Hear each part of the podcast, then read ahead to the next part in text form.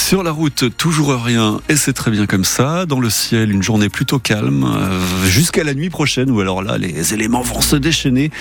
Euh, beaucoup de, pluie partout dans la région à partir de la nuit prochaine, euh, de la neige aussi d'ailleurs. En attendant, cet après-midi, il fera très beau. Enfin, très beau en termes de température, tout du moins, parce qu'il y aura des nuages. 17 degrés à Marseille, la même chose avec Aix-en-Provence, 15 à Toulon. Et les infos sur France Bleu Provence, c'est avec Yvan Planteuil et un homme de 96 ans est mort hier dans un EHPAD d'Aix-en-Provence. il est décédé après avoir été agressé par son voisin de chambre. C'était la semaine dernière. L'enquête est en cours pour déterminer si les coups ont réellement donné la mort.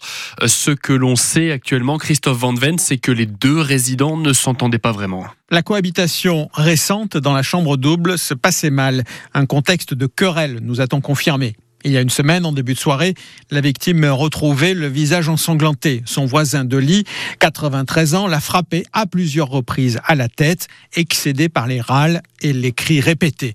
Une autopsie doit déterminer si les coups ont provoqué le décès une semaine plus tard.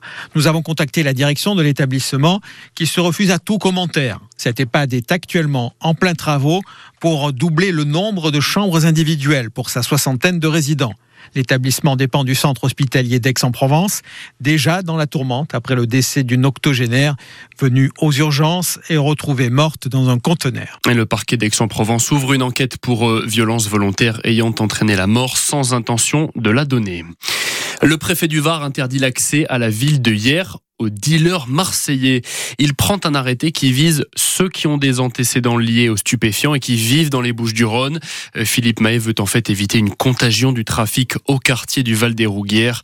Euh, des renforts de police vont être envoyés depuis Toulon ainsi qu'une brigade canine pour faire respecter cet arrêté euh, que l'on vous détaille sur francebleu.fr.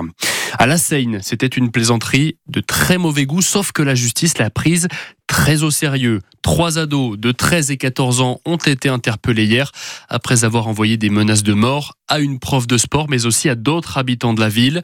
L'idée leur est venue en jouant aux jeux vidéo en ligne. Deux des trois ados sont frères et sont originaires de la Seine.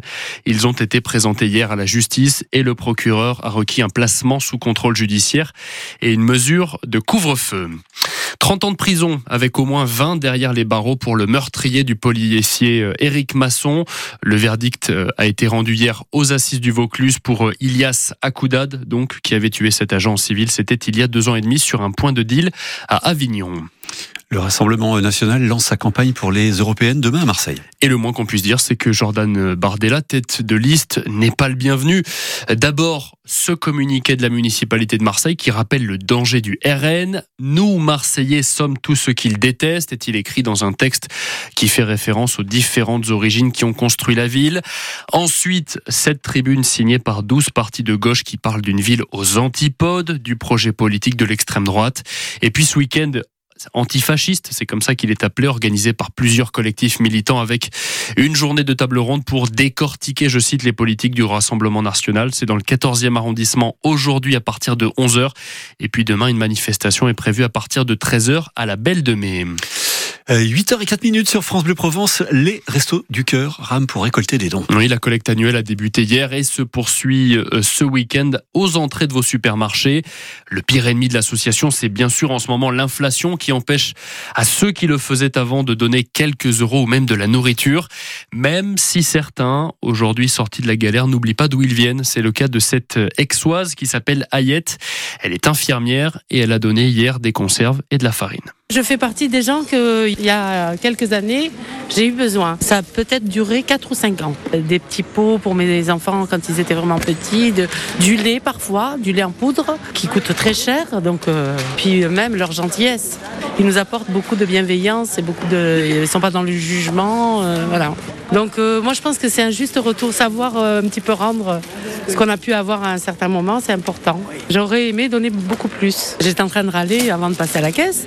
Euh, les prix, c'est exorbitant. Certaines choses de vraiment euh, nécessaires. J'ai pensé aux gens qui peuvent pas, euh, qui ont une petite retraite ou qui ont vraiment peu au chômage ou s'il n'y avait pas des, associations comme les restaurants du cœur, je sais pas comment feraient les gens. Hein. Et voilà, Ayette, cette infirmière aixoise au micro France Bleu Provence de Marion Bernard.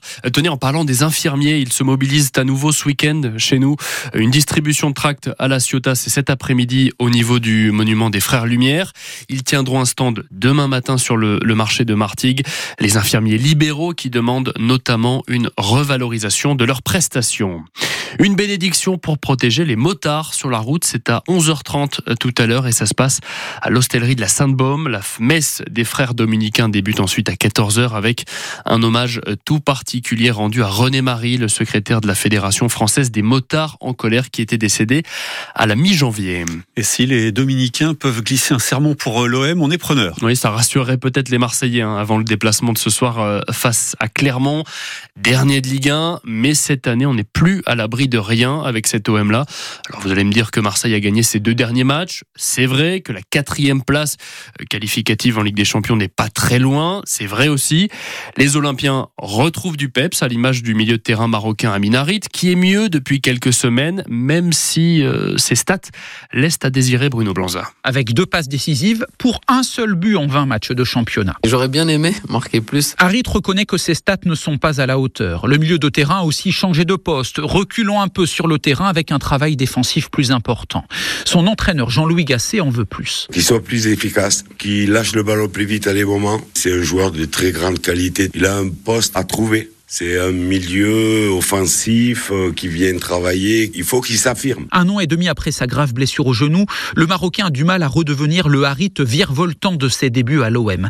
Bernard n'est pas surpris. Tu n'es jamais très performant quand tu reviens d'une blessure grave comme ça. Moi, je trouve qu'il a beaucoup d'activité, mais il lui manque quelque chose. Non, moi, je suis pas déçu d'Harit. Et puis Harit a subi de plein fouet le coup de canne, la Coupe d'Afrique des Nations, où il a peu joué en janvier. Cette coupure, m'a vraiment freiné. En revenant d'une blessure comme ça, le manque de compétition, là où un joueur qui n'a pas été blessé récupère en une ou deux semaines, moi j'ai besoin de plus de temps. Là, honnêtement, je me sens beaucoup mieux. S'il confirme ses récentes prestations, Aminarit peut être le facteur X, le joueur qui permet à l'OM de terminer la saison à toute vitesse. Et peut-être que l'autre facteur X de l'OM cette saison ce pourrait être le médecin, hein, car l'infirmière, euh, l'infirmerie pardon, pousse les murs avant le déplacement de ce soir. Gigot, Verretou, Nadir, Murillo et Rongier sont blessés, tout comme le gardien remplaçant Ruben Blanco. Euh, seule bonne nouvelle, c'est le retour de Jonathan Klaus qui était suspendu. Clermont OM, c'est bien sûr à vivre sur France Bleu Provence dès 21h ce soir. Mais avant l'OM, c'est le RCT qui joue également cet après-midi. C'est à 17h à Mayol face à Perpignan. Les Rouges et Noirs qui restent sur euh, une mauvaise série, une très mauvaise série de 9 défaites en 11 matchs. En face, les Catalans sont 12e. Donc si vous avez de l'énergie et du temps pour aller supporter le RCT, il reste encore des places.